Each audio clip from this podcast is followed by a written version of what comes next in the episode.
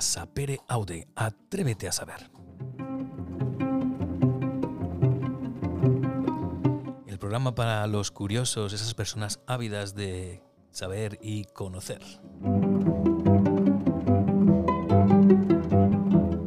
Hoy un programa especial, y no porque lo diga yo, es el primero en el que vamos a hablar de filosofía y religión.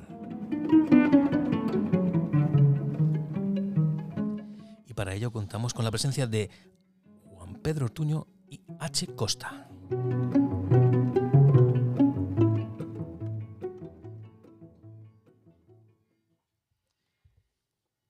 Muy buenas, Juan Pedro, muy buenas, H.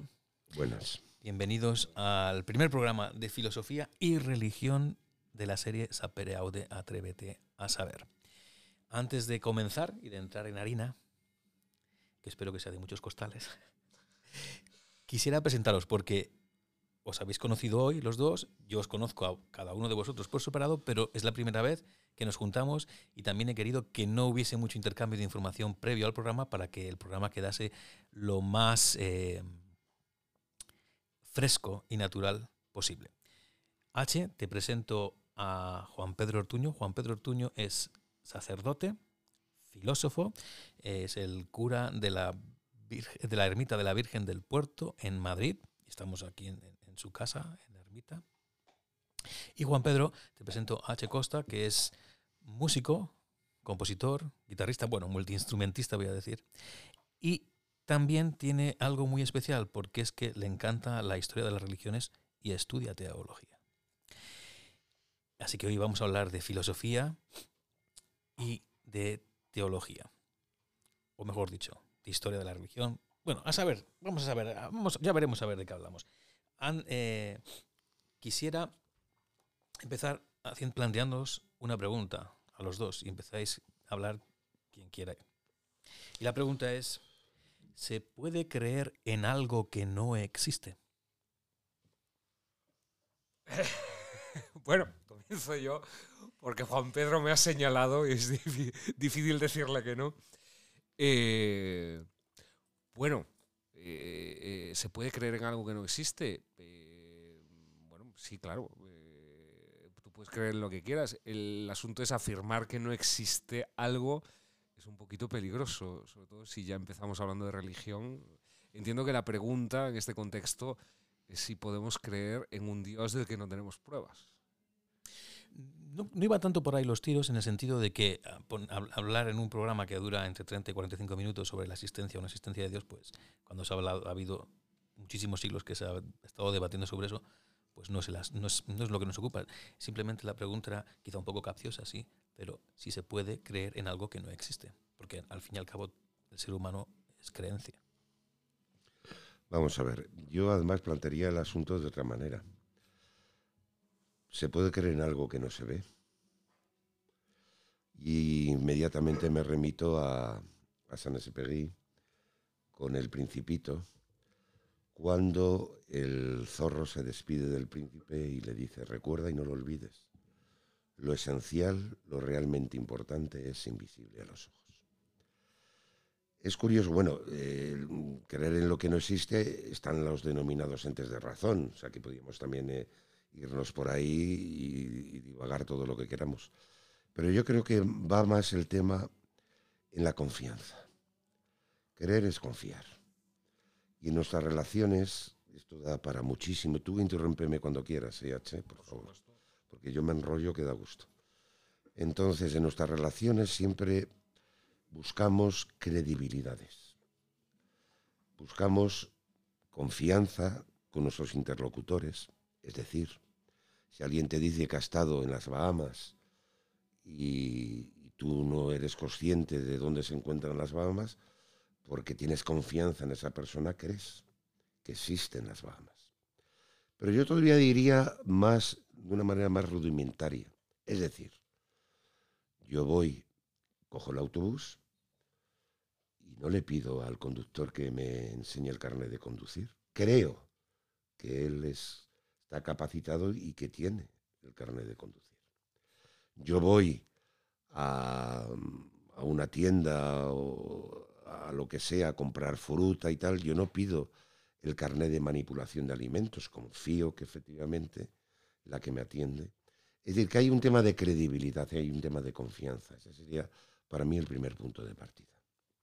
Sí, eh, yo, mm, o sea, todas mis lanzas a favor de lo que dice Juan Pedro. Es decir, eh, en mi caso, recordando a un amuno, eh, nada, nada digno de, de, ser probado puede ser probado ni desprobado. de la misma manera que efectivamente hacemos un ejercicio de confianza continuamente, también diría que no tenemos credibilidad no, no, tenemos certeza sobre absolutamente nada en esta vida. Entonces, no, no, creo, no creo que el debate, el debate deba, deba dirigirse hacia ese punto porque ya podríamos, efectivamente podemos hablar de los entes de razón, pero también podemos hablar de, de, si hasta, mm, incluso si esta, las creencias pueden ser caprichosas, ¿no? Pueden ser una necesidad o pueden ser eh, una necesidad natural al hombre, ¿no? como es el caso que yo, que, yo eh, desde, el que me, desde el que me posiciono, ¿no? Eh, pero, pero desde luego, desde luego creo que mm, la incerteza de la, de la existencia de algo más allá de lo, de lo tangible, de lo corpóreo, nos afecta absolutamente a todo, a todo. No es una cosa exclusiva, un patrimonio exclusivo de la religión. Pero date cuenta además de un asunto que creo que es importante, o sea, yendo en el tema de si creo en algo que no existe. Estamos ahora sujetos a la denominada realidad virtual. Es más, jugamos con verdaderos entes de razón que los plasmamos en, en un videojuego, los plasmamos en una película. Es más, el otro día estuve viendo una serie nueva, que no me acuerdo el título, cuál es, que el creador de un instrumento que se pone en la cabeza es capaz de vivir virtualmente, incluso sensorialmente, aquello que se le muestra en la pantalla o en el, cerebro. Y puede hasta sentir, padecer, emocionarse, incluso alimentarse virtualmente, pero que afecta a su propio organismo. O sea que ya estamos en una dimensión que realmente se nos escapa. Antes, al comienzo, Juan Pedro, has mencionado la palabra confianza. ¿En qué confías tú? Yo confío en la verdad. Pero diré algo más. La verdad, filosóficamente, es la adecuación del entendimiento con la realidad. Así se ha definido durante siglos y ahí podríamos, fíjate, el tema del idealismo que le da la vuelta a la tortilla, todo esto, ¿no? Que soy yo quien pongo la realidad. Ahí cambia todo. Pero yo sigo pensando en que la realidad es anterior a que yo la piense. Eso es lo que es lo que se llama la realidad moderada o el realismo ¿eh? Eh, filosófico que durante muchos siglos se ha defendido. H, ¿en, qué confías o en quién confías tú? Eh, aún eh, eh, a un nivel trascendente en absolutamente nada. Yo, no confío en absolutamente nada, yo me declaro agnóstico.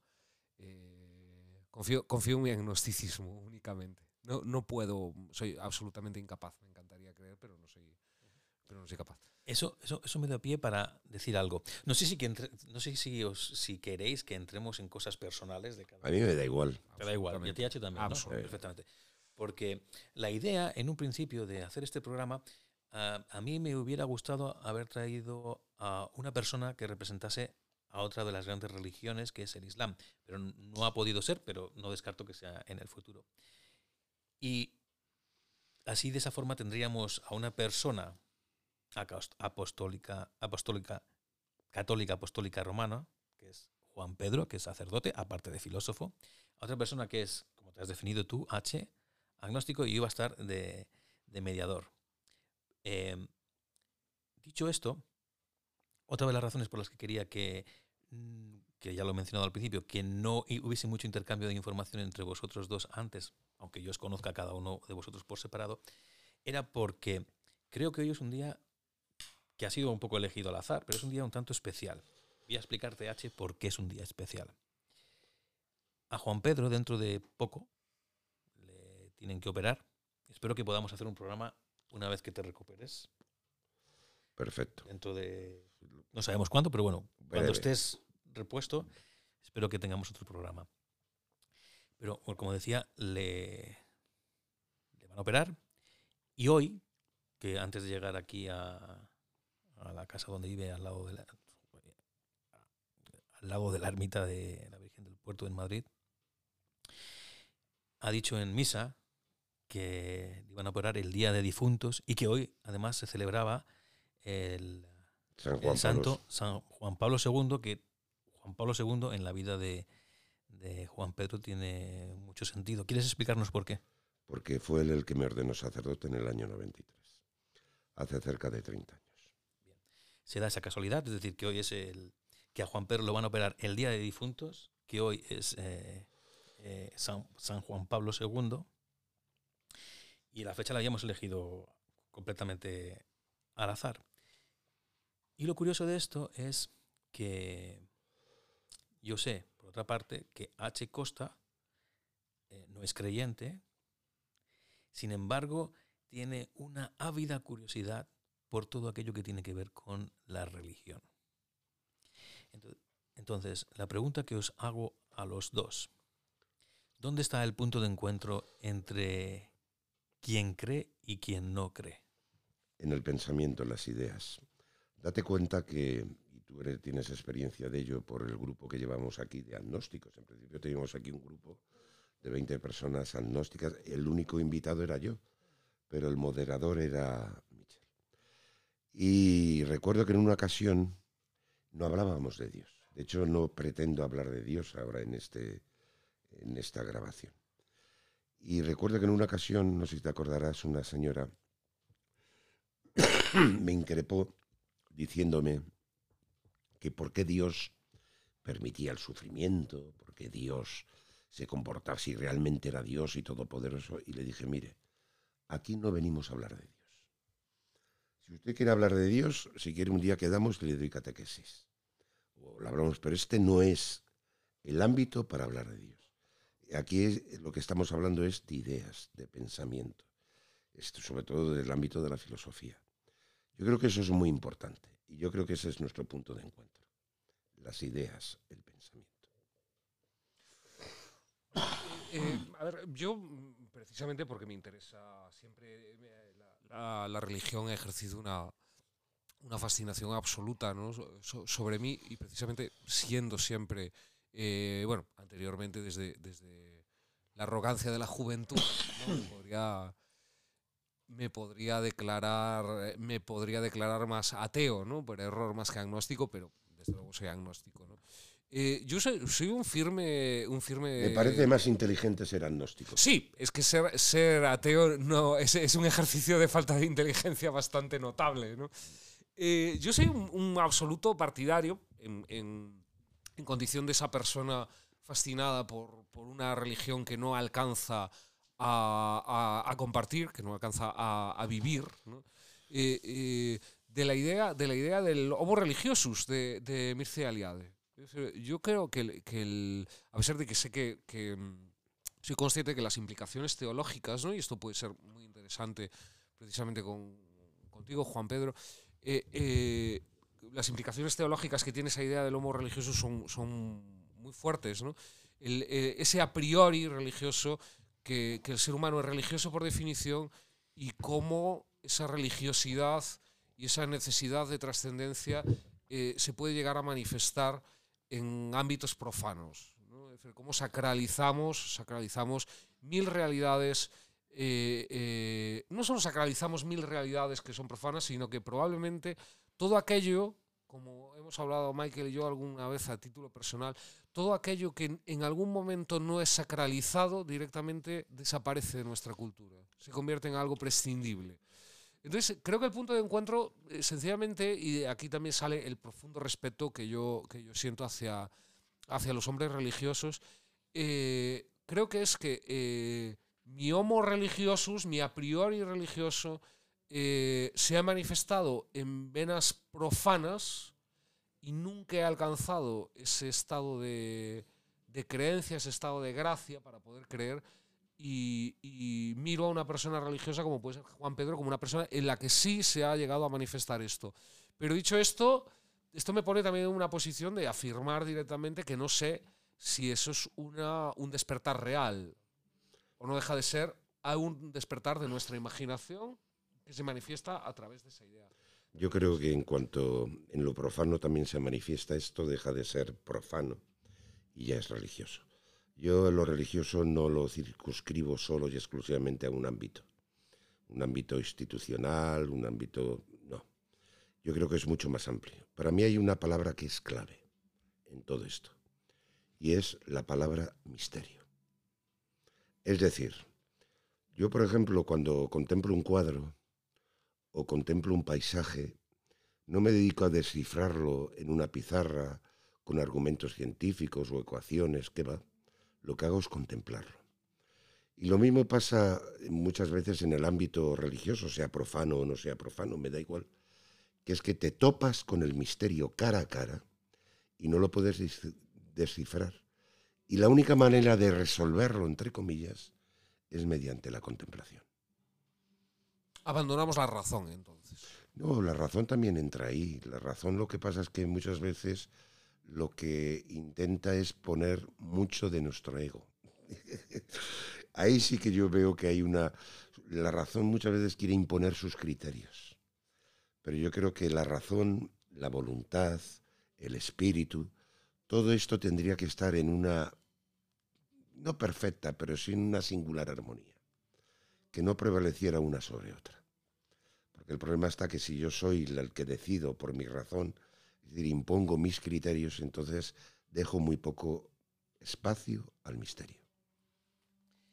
Quería leer una cita de Jorge Santayana, porque el tema que estamos abordando hoy, que es filosofía y religión, ya sabéis que suele decirse que en reuniones sociales no hay que hablar ni de política ni de religión. ¿Y cuál era la, tercera? Eh, ¿Había una tercera? bueno, o de política, ni religión. religión. Y estamos hablando. Y hay una cita que quiero leer de eh, Santayana que dice: La paz pública ganaría grandemente si fuera de tan mal gusto hablar uno de su religión como ya lo es hablar uno de su esposa y del color de la piel. Durkheim iría completamente, sería completamente contrario a semejante afirmación. Es decir, podemos darle la vuelta y decir que si todos pudiéramos hablar de religión eh, libremente, la cohesión social sería mucho mayor. Porque si hay algo, si hay algo que ha unificado una cultura, una sociedad, es precisamente la coherencia, la coherencia entre unos valores compartidos. Quería tratar ahora otro tema que a mí me interesa, no sé qué opinará Juan Pedro al respecto. Y es, ¿qué hubo desde hace dos mil años hacia atrás, desde el punto de vista de las creencias religiosas? O en concreto, desde hace 2022 años hacia atrás. Bueno, ahí se ha estudiado mucho y hay una figura clave o una expresión clave cuando tratamos en concreto la figura de Jesús, es el tema del Jesús histórico. y el Jesús de la fe. ¿eh? Es algo que sea... Pero yo creo que siempre ha existido en el ser humano, digamos, una inquietud de asombro. Para mí esto es fundamental. Y eso lo hemos contemplado siempre los filósofos. Y a mí me gustaría también saber qué asombro hubieran tenido. De hecho, no solamente pasó en ocasiones desapercibido la figura de Jesús, sino que incluso fue crucificado lo mataron y ahí está. Sea que ya se ve que esa trascendencia en un ámbito histórico ha podido influir poco, pero en otro ámbito sí que ha podido influir mucho. De hecho, Jesús también tiene mucho que ver incluso en el Islam, además del cristianismo, en el judaísmo, eh, también tiene ahí su reminiscencia, etcétera, etcétera. Pero lo que ha cambiado, yo creo que es lo único que puede cambiar en el ser humano que es el corazón del hombre. Eso es lo que ha podido cambiar, porque la dimensión que le da precisamente Jesús a esa entrada en la historia, es algo que es radicalmente opuesto a lo que hasta entonces se había estado vislumbrando, discutiendo, tratando, y era algo que supuso un escándalo para aquellos que eran contemporáneos de Jesús, y es que hablara no solamente del amor, sino del perdón, y de amar a los enemigos, que era un escándalo. Eso no se atrevían a hacerlo, ni los, no, se atreven ni los católicos de hoy en día a perdonar a los enemigos. Es decir, que hay temas que incluso pasados más de dos mil años no los tenemos superados. Pero yo creo que esa es la radical diferencia que hay entre el antes y el después. H, ¿tú qué opinas? Es incontestable, pero más que estudiado y más que, y más que analizado, ¿no? Eh, claro, eh, nos meteríamos, o sea, una posible ramificación, aunque intuyo, a pesar de que nos hayamos conocido ahora mismo, ¿no? intuyo que a Juan Pedro no, le preocupa demasiado la posible divergencia entre el Jesús histórico o, el Jesús, el Cristo de la fe, o el Cristo de los discípulos que construyó, porque hay mil vías de, para, para analizar cuál es la aportación real de un Jesús. Hoy en día, hoy en día sí sabemos que Jesús sí existió, eso está fuera de debate, pero está fuera de debate desde los años 60, 70 del pasado siglo, porque antes sí incluso se puso en cuestión su figura. ¿no? Lo que está, sí. Iba, a decir, también yo cuando hice la pregunta me refería a hasta el año cero, desde que empezamos a contar nosotros eh, en el calendario, también había religiones, también había creencias, había gente que creía. Hay otros calendarios, de hecho. Hay otros, calendarios también. Eh, yo lo que me refiero es hasta el año cero para nosotros, para los de, digamos, los occidentales. Eso es. ¿Qué, qué, pasó? ¿No había. las creencias eran falsas? Hombre, vamos a ver. Eh, eh, conste que, que, la figura de Cristo, según, según Jaspers, podemos. Eh, puede formar parte de la, de la edad axial. estamos hablando de Confucio, estamos hablando de, de eh, eh, eh, Zoroastro, estamos hablando de la, aparición de los, de los grandes pensadores religiosos. lo que ocurre es que efectivamente la, la única... Nosotros somos hijos del cristianismo, nos pongamos como nos pongamos. Podemos ser agnósticos, ateos o lo que queramos. Somos hijos del cristianismo. Lo que hubo antes, lo que hubo antes, efectivamente, era otro mensaje. Sabemos que el cristianismo, de hecho, recoge una buena parte de ese mensaje, recoge esa parte del, del Dios de los judíos, pero le da una vuelta enorme, como ha dicho Juan Pedro, una vuelta que no existirá antes y que podemos afirmar que no ha existido después. Podemos afirmar que no ha existido después.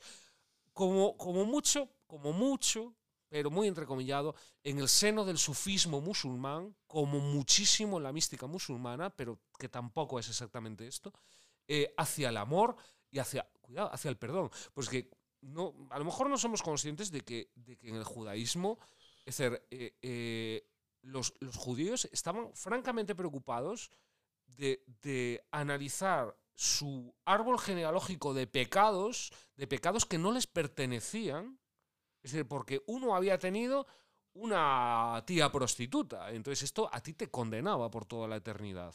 Es decir, Cuidado con esto. y Jesús presume de tener ascendencia de prostitutas, de ladrones y todo eso. Eso es. Entonces, ese perdón al enemigo, eh, eso es un mensaje absolutamente único. Absolutamente único. Que eh, al cristianismo lo que no se le puede negar es que eh, es el primer movimiento religioso que rompe una lanza a favor del individuo, a favor del hombre, a favor de, las pasiones del hombre. Porque es que no hay ni una sola religión anterior, podríamos decir también que ninguna posterior, que abogue de semejante manera por el hombre. No existe, porque el, hombre está condenado, el hombre no tiene un perdón, el hombre es un pecador por definición. Eh, eso es lo que hay antes. Eso es lo que hay antes y también es lo que hay después. Es decir, porque hay que darse cuenta que cuando, cuando el, cristianismo vence la partida, por así decirlo, está en lucha directa con el mitraísmo eh, eh, y el mitraísmo vuelve a ser un movimiento que eh, en aquella época es otro que sí ofrece una salvación individual, pero ni los oráculos griegos, ni los dioses griegos, por supuesto, de, ascendencia irania, Zeus y, demás, son todos unos juerguistas, a nadie le preocupa. yo siempre recuerdo siempre recuerdo las, las palabras de, de, O. James en su historia de las religiones cuando ironiza, ¿no? Y dice, y a estos dioses les preocupaban los humanos, pero ¿cómo les preocupaban los humanos? Estos dioses eran unos juerguistas, querían beber, querían... Claro, ahí tienes a Zeus, ¿no? De cachondeo todo el día. Y realmente todos los dioses, todos, absolutamente todos, los dioses son lejanos al ser humano hasta que aparece la figura de Cristo, como intermediario de un dios cercano. A mí hay algo de todas formas que al estudiar la historia de las religiones sí que me llamó la atención y me paré en ello. Y era por qué el judaísmo tiene un Dios monoteísta. ¿Por qué es un pueblo monoteísta? Cuando precisamente en otros ámbitos de religiones o de creencias o tal, se hablaba de dioses, se hablaba de culto. ¿eh? En cambio, desde el origen, el judaísmo siempre estuvo convencido de, ese monoteísmo. Y yo creo que eso tiene una respuesta. Y la respuesta está que hay que irse hasta Abraham eh, para descubrir eso. Y tiene una respuesta que verdaderamente es un asunto eh, que uno si lo analiza al leer la Sagrada Escritura, la Biblia, el Antiguo Testamento y tal, pues se queda perplejo y se denomina en el ámbito de las religiones como revelación. Dios, porque le da la gana, se revela a un pueblo, que es el pueblo judío, y en concreto a través de la figura de Abraham. Y toma conciencia de ese monoteísmo, curiosamente, cosa que en otras religiones no hay, pero, pero como él ha dicho también H, y esto sería para, para estudiarlo, es que antes de Abraham hubo otras culturas, incluso que están de alguna manera eh, conexas con la misma Biblia, la Sagrada Escritura, que es la caída de los dioses, estos, eh, estos dioses demonios que se habían mezclado con los hombres, lo de Babel, lo de tal, y que incluso tienen relaciones con los mismos hombres eh, y, se cruzan. hay un mestizaje entre los dioses, y que, es, es alucinante todo eso. Esto me da pie a hacer una pequeñísima pausa, que no es en realidad una pausa, sino voy a aprovechar para poner un minuto de música que está relacionado con esto. Es una obra escrita por H que se llama Canciones ni del Este. Bueno, el título sería Canciones no del Este ni del Oeste, o Canciones no de Oriente ni de Occidente. Mm, sí, canciones no del este y del oeste sería en realidad, si buscamos una traducción literal. No del este y del oeste. Vamos a escuchar, es un minutito.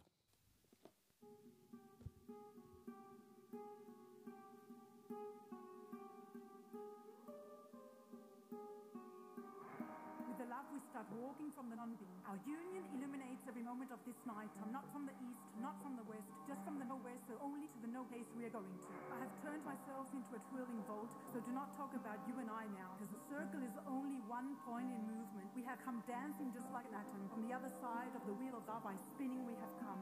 The wheel has given a thousand and a thousand laps before I have started my turn, so go mad yourself with love, and you will whirl by wandering like a celestial vault. I used to be like this night, but my darkness has faded before the light of your face. Oh, you that are in love, who are bewitched Bueno, regresamos a Occidente. Quiero leer un pequeño fragmento de un libro de un filósofo, teólogo también, Juan David García Vaca. El libro es Tres ejercicios literario-filosóficos de moral. Estábamos hablando antes de, del este, del oeste, de oriente, de occidente, de, la, de los griegos, de la, de la cultura o de las religiones anteriores al cristianismo. Leo. Los griegos clásicos fueron, muchos de ellos, a ratos, a actos, malos. Algunos llegaron a malvados, ninguno a malicioso. La malicia es de origen semita. La malicia entra en el mundo en las acciones, cuando se pone al simple mal en relación con la divinidad. Es decir, se transforma mal en pecado y al malo se lo convierte en pecador. A mí me gustaría citar a este respecto un personaje de la Biblia que para mí es apasionante, que es Job, el libro de Job. Qué curioso, porque hasta hemos hablado antes del tema de, que hay una radical distancia o una radical brecha desde hace dos mil años para atrás y tal. Pero hay unas reminiscencias también en el Antiguo Testamento, por hablar en este caso de este libro, que deja entrever algo, iba a decir, de un corazón de Dios. Job es la antítesis del, del judío. ¿Por qué? Porque resulta que un judío era bendecido cuando en el orden material las cosas le iban bien. Cuando tenía posesiones, cuando tenía salud, cuando tenía eh, riquezas. En cambio, cuando la fortuna, por decirlo de alguna manera, le iba en contra, entonces era maldito de Dios. Y curiosamente Job aparece de ahí como la antítesis. El Señor me lo dio, el Señor me lo quitó. Y una persona que lo pierde absolutamente todo, se dedica a alabar a Dios. Y los, incluso los amigos le dicen, oye, ¿por qué no maldices a Dios con todo lo que te ha pasado? Y él dice que no, que de la misma manera que tuvo en su momento, ahora no tiene, pero sin echarle la culpa a Dios.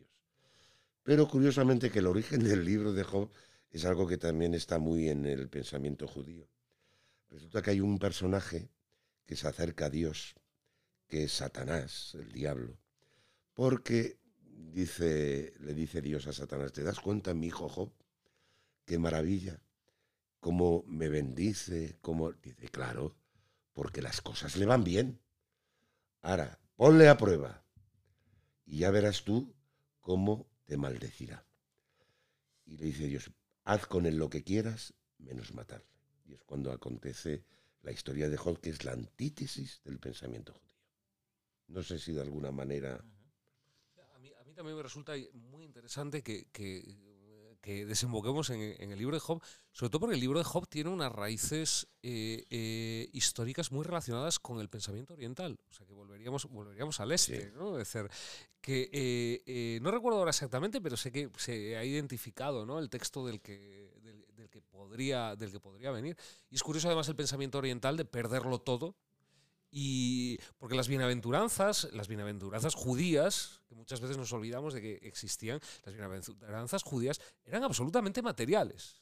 Ese es el famoso, Dios te lo premiará con una buena mujer y muchos hijos, ¿no? Y cuidado, la buena mujer, por supuesto, esa buena mujer tenía que ser una mujer hacendosa, una buena madre y una buena sirvienta, ¿no? Es decir, eran, eran bienaventuranzas completamente materiales y el libro de Job va completamente contrario a ello, tendiendo un puente, tendiendo un puente absoluto hacia el este hacia, hacia, hacia curiosamente lo que es, podríamos hablar de, de religiones eh, eh, de religiones no, no reveladas, ¿no? sino sapienciales, que se supone que están en el polo opuesto y no, resulta que no están en el polo opuesto, sino que forman parte de un, de un único mundo.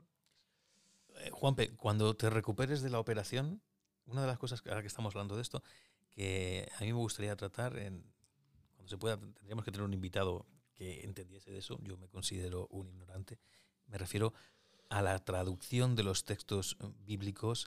Apasionante. Eh, porque claro, todo esto de que estamos hablando, en, en, el idioma, digamos, original, que en muchas partes es el, el arameo, pues me imagino que Fíjate yo que siendo traductor digo que no tiene nada que ver con lo que conocemos. Hay hasta tres versiones Me distintas. atrevo a decirlo, otra cosa es que llegue alguien, Sí, algún sí, experto y me diga, pues te equivocas. Hay- Pero yo creo que no me equivoco. Hay hasta tres versiones, tres tradiciones distintas del Pentateuco, o sea que fíjate que venían, que se escribieron en momentos distintos y en épocas distintas y en situaciones distintas. Eh, pero yo creo que detrás de todo esto hay algo que también es, es maravilloso contemplar, es la unidad en la diversidad. Eso es lo que yo creo que el hombre debería de buscar. Y es muy complejo, ¿eh? la unidad en la diversidad. Sí, bueno, yo el- el- bueno, si, si hablamos de la, de unidad eh, eh, eh, dentro de la diversidad en los evangelios, esto sería un tema que excedería con mucho nuestras posibilidades, pero por supuesto el lenguaje, bueno, el lenguaje es una de las mayores, antes hablábamos del Cristo histórico, ¿no? contra el Cristo de la fe, y precisamente el lenguaje es una de las principales herramientas que disponemos para, para conocer qué palabras pudieron ser en algún momento eh, eh, las originales. ¿no? Es decir, bueno, por supuesto, el, el, eh, como, la, como la denomina Manuel Fraijó, ¿no? las parábolas han sido la niña bonita de la exégesis, ¿no? pero, pero después, bueno, el mero hecho del lava famoso, ¿no? El, término aba arameo. Efectivamente, ese papá tan cariñoso, ¿no? Y tan. que, que, entra con lo que dice Juan Pedro del Dios cercano, del Dios cercano al hombre, es un aba. E, eso me hace recordar un programa anterior de la serie de Sapereaude, que grabamos H. Costa y yo, tú Juan Pedro no lo, no lo conoces, al respecto del poder de una dos palabras que son lux a eterna, que H tiene una teoría al respecto. Ya en aquel programa que fue el décimo de la serie Sapereaude, pues eh, H eh, explicaba qué, qué sentido tenía esa pequeña, bueno, pequeña, esa composición que hizo al respecto de lux a eterna. Explícanos aquí ahora H, qué es lo que te llevó a componer eso y luego vamos a escuchar un pequeño fragmento de porque tiene mucho que ver con, con la palabra, el sonido. Sí, como, hablábamos en aquella ocasión, el, Lux Eterna surge de la, del análisis fonético, ¿no? la secuencia Lux Eterna, de cómo las vocales van desde, una, desde la vocal cerrada de la U hasta, hasta la A más abierta, ¿no? Lux Eterna, abriendo. ¿no? porque todos los textos, todos los textos, por supuesto, de la liturgia, eh, eh, son, tienen, tienen un, componente estético inasumible, tienen eh, miles de lecturas posibles. Y muchas veces nos olvidamos de la, ya no solo del lenguaje en el sentido en que tú lo estabas comentando antes, de las, posibles traducciones o de cómo hablábamos de, seguir las pistas históricas, sino que todo es una recreación todo es una recreación estética ¿no? en, el lenguaje, en, el lenguaje de la liturgia. surge únicamente de ese, análisis de, la, de cómo esa luz eterna va desde la oscuridad hacia la luz a través de, la mera fonética. Pero que es algo que el, Yo no sé si ahora, si, si yo, yo creo que fue Mircea Eliade, no estoy del todo seguro, eh, pero juraría que fue él eh, quien afirma tajantemente, sí fue él, en el Tratado de, la, en el tratado de Historia de las Religiones, eh, cuando afirma que, que, determinadas formas de espiritualidad nunca podrían haber sido desarrolladas si no hubiera habido un desarrollo de la fonética en el sánscrito, por ejemplo. Y yo, yo le daría un poco la vuelta a la expresión de, de Eliade, Tal vez la expresión de Eliade esté mal volcada al castellano, yo por supuesto no lo he oído en, su lengua original, pero yo no diría que el ser humano eh, alcanza otras cuotas de espiritualidad porque descubre nuevos fonemas y esos nuevos fonemas le permiten llegar a otros símbolos, sino que diría que el ser humano está continuamente buscando nuevos símbolos que le permitan acceder a otras realidades y por eso acaba desarrollando una fonética. Bien, vamos a escuchar un pequeño fragmento, otro distinto al que escuchamos en el décimo capítulo de la serie esa Pereaude, de este Lux a Eterna.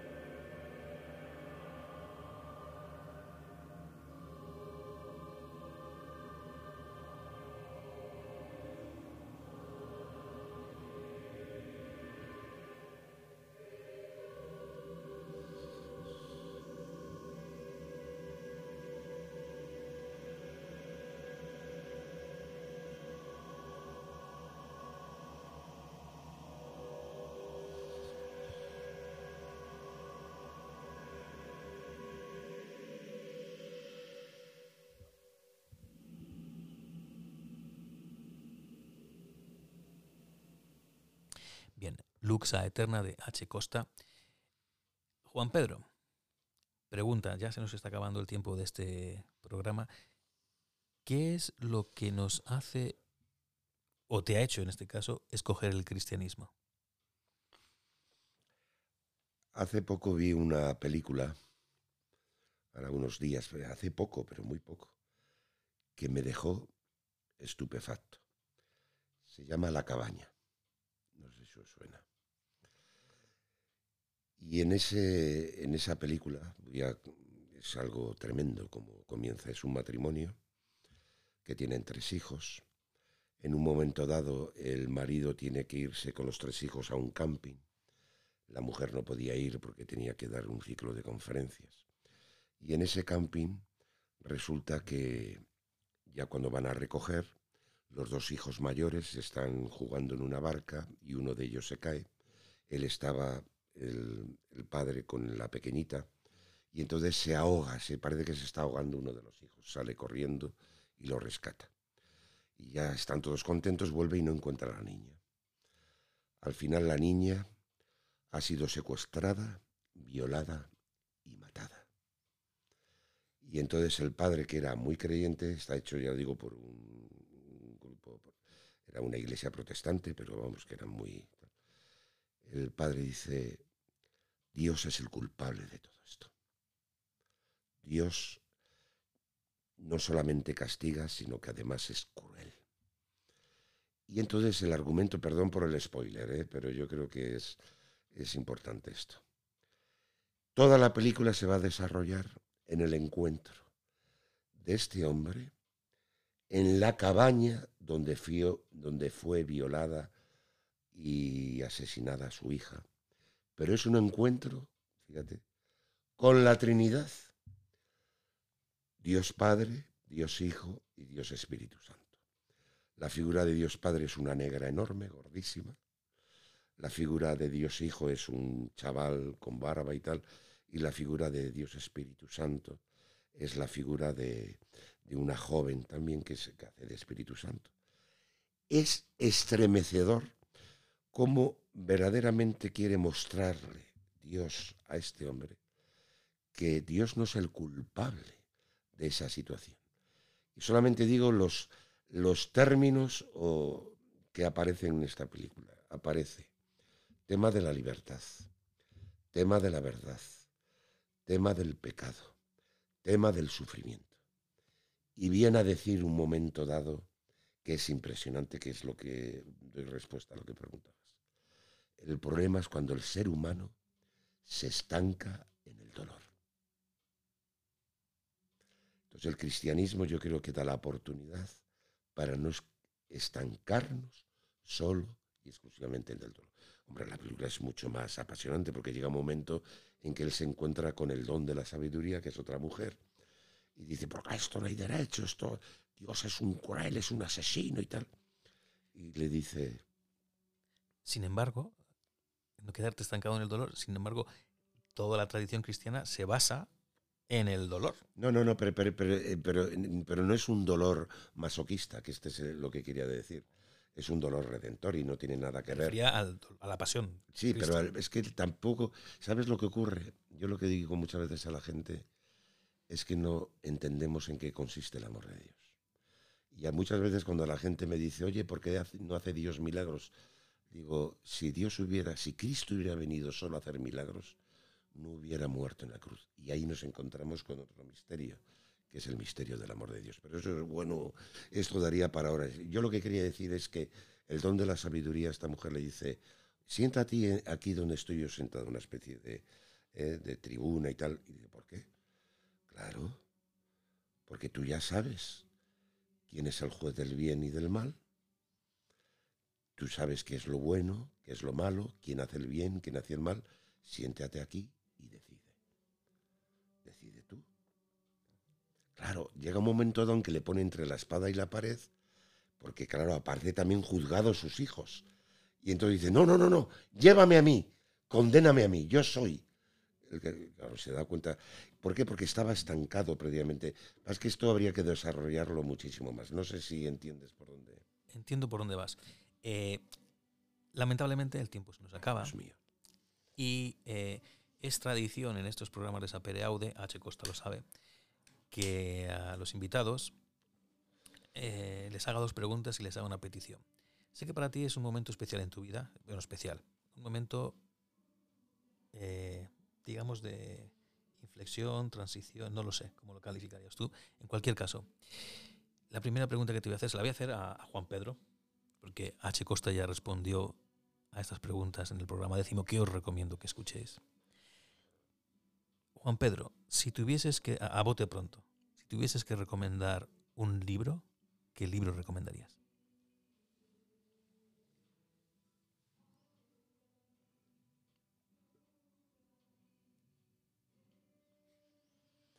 Es que recomendaría varios.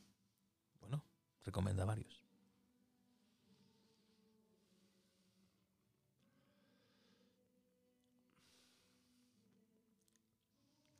Que me, me están viniendo toda una serie de, de libros. Dos. O uno más difícil todavía. El Principito Ajá. y otro libro que recomendaría sería...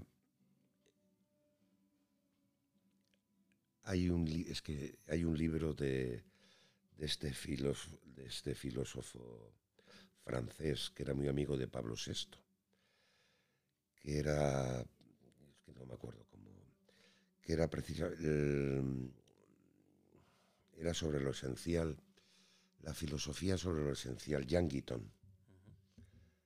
Yo recomendaría ese libro también, sobre lo esencial. Bien, siguiente pregunta. Una música que uno no- no puede marcharse de este mundo sin haberla escuchado. El, misere- el Requiem de Mozart. El Requiem de Mozart. Y ahora lo tercero, que no es una pregunta, sino más bien una petición. Si dentro de 100 años, o todavía más difícil, dentro de mil años, alguien pudiese escuchar estas ondas sonoras que estamos emitiendo ahora, es decir, que pudiese escuchar tu voz, ¿qué mensaje le dejarías a ese alguien, a esa persona? Si seguimos siendo persona para dentro de mil años, ¿qué mensaje te gustaría dejar? Por favor, piensa.